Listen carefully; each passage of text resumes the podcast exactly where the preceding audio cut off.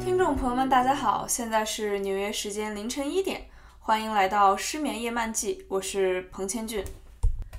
大家知道每年的三月二十四号是什么日子吗？是世界防治结核病日。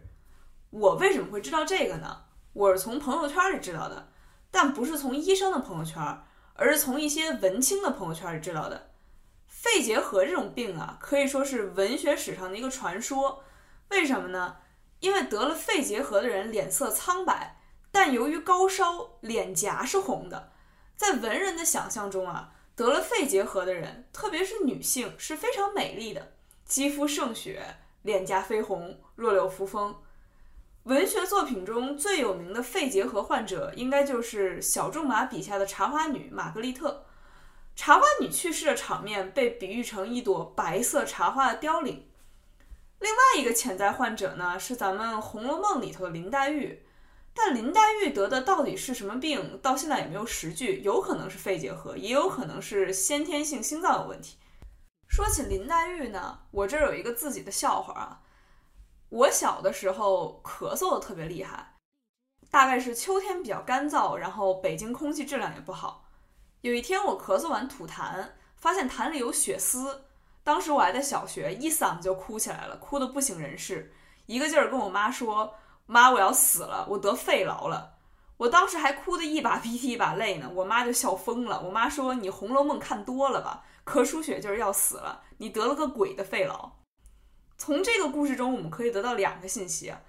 第一个是人还是得有点基本的医学常医学常识和医学素养，看小说是不能治病的；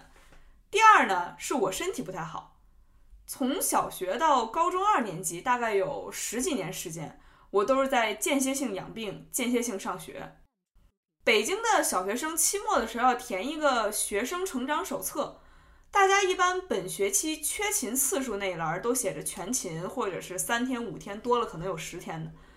我一个学期当时能有一百二十天缺勤，就基本一半的时间都在家里躺着。网上怀念童年的文章大概都会提到一个观点，说孩子不知道什么是无聊，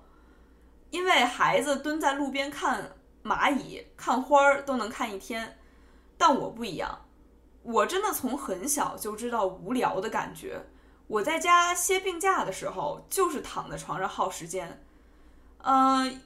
因为小学离家很近，所以通过隔壁操场上广播体操的声音。我都能知道现在几点了，比如说现在播了第一套广播体操，所以是十点了啊。然后过了会儿，操场上有好多人放风打球的声音，所以就是到中午了。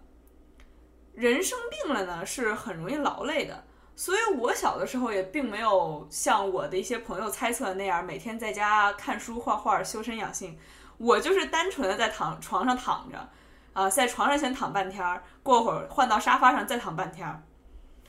每天下午四点多的时候，住在我们家楼下的一个发小会帮我把家庭作业送到家里来。我后来到成年了以后，我开始琢磨，作为一个不是非常擅长保持长久友谊的人，为什么我到现在都跟这个发小关系特别好？我得出的结论或者说得出的原因呢，就是因为从前小的时候，每次请病假的时候，下午四点看到这个人，我都会有一种啊，今天结束了。啊，可以安心了的感觉，就我在床上盯着天花板的一天结束了，而他就是我这位朋友的形象，那种背着书包在学校过了一天的形象，可能当时对于当时的我来说，代表着一种平行时空里另外一种度过一天的方式，而小学时期的我度过一天的方式，单纯的就是在无聊之中，在百无聊赖之中，自己和自己相处。自己和自己说话，自己在自己的脑海里面开电台，稍微有点扯远了啊。呃，文人喜欢肺结核，觉得肺结核这种病很浪漫，但只有长期生病的人才会了解，生病的人自然就是丑陋的。张爱玲有一篇短篇小说叫《花雕》，其中有这么一段，我觉得说的特别好。病人也是有几等几样的，在奢丽的卧室里，下着帘子，蓬着头发，晴霄睡衣上夹着白兔沿边的，床上披的锦缎睡袄。现代林黛玉也有她独特的风韵，穿长可连一件像样的睡衣都没有，穿上她母亲的白布褂子，许久没有洗澡，褥单也没有换过，那病人的气味。这一段在一定的程度上是还原了我对于养病那段时间的记忆的。长期在床上养病的人身上永远都有一股药水混合着汗水的味道。因为你发烧就会发汗，你又不可能一天到晚都在洗澡。我印象特别深刻，为了方便我在需要的时候伸手就能够到，我的祖父母在我当时的床头柜上就摆满了体温计、药瓶、吃剩下的碗、水壶、保温杯等等等等。那种杂乱无章的房间，时刻都提醒那个躺在床上的人，你是个病人。我有时候会刻意爬起来，把那些瓶瓶罐罐都塞到我看不见的地方，但第二天那些湿毛巾、那些药片儿又像有生命一样，像植物一样从桌子里长出来，那种混乱就从你的房间里长出来。那些日子留下的后遗症，是我现在几乎强迫症一样的极简主义。我的房间稍微乱一点儿，我就隐隐觉得自己又成了一个不能自理的人。啊，另外一个后遗症是我特别讨厌保温壶，呃，因为一直到初中我都还在用保温壶带着中药上学，以至于现在无论营销号里面就是放的是多可爱、多有设计感的日本的、德国的、美国的保温壶，我全都讨厌。这些我在家养病的事儿可能听起来有点太丧了，那我再给大家补充一个有日本纯爱漫画风范的小故事吧。我十岁左右，也是还是在小学的时候。曾经因为心脏问题在儿童医院住过院，呃，当时的病房是不许人探视的，就是一群小孩住在一起，住在一个墙上喷涂了迪士尼公主的集中营里，每天大家身上都背着一个检测心电图的铁盒子走来走去。男生和女生的病房是用一面很大的玻璃隔开的，玻璃对面呢有一个年纪可能是上了初中的男生，每天都抱着速写本画画。然后有一天，我坐在床上，边上那个女孩突然就跟我说：“你快别乱动了，人家在画你呢。”后来呢，这个男生让护士把画好的画给我送过来。那是一幅什么样的画呢？简单的来说，就是完全看不出来是我，说是谁都行，是那种日漫的风格。呃，一个小女孩穿着一身过大的病号服，她还给加上了天使的翅膀，背景里还有羽毛。整个住院期间，我跟这个男生是一句话都没有讲过的。直到有一天，护士来跟我说，人家要出院了，你要不要去送一送呀？我就跟着护士到了男生的病房，半天我就说出了一句：“你能不能不出院？”现在想起来又觉得很好笑，这真的是只有小孩才能说出来的话，只有小孩才会跟一个好不容易熬出头的心脏病患者说：“你能不能不出院？”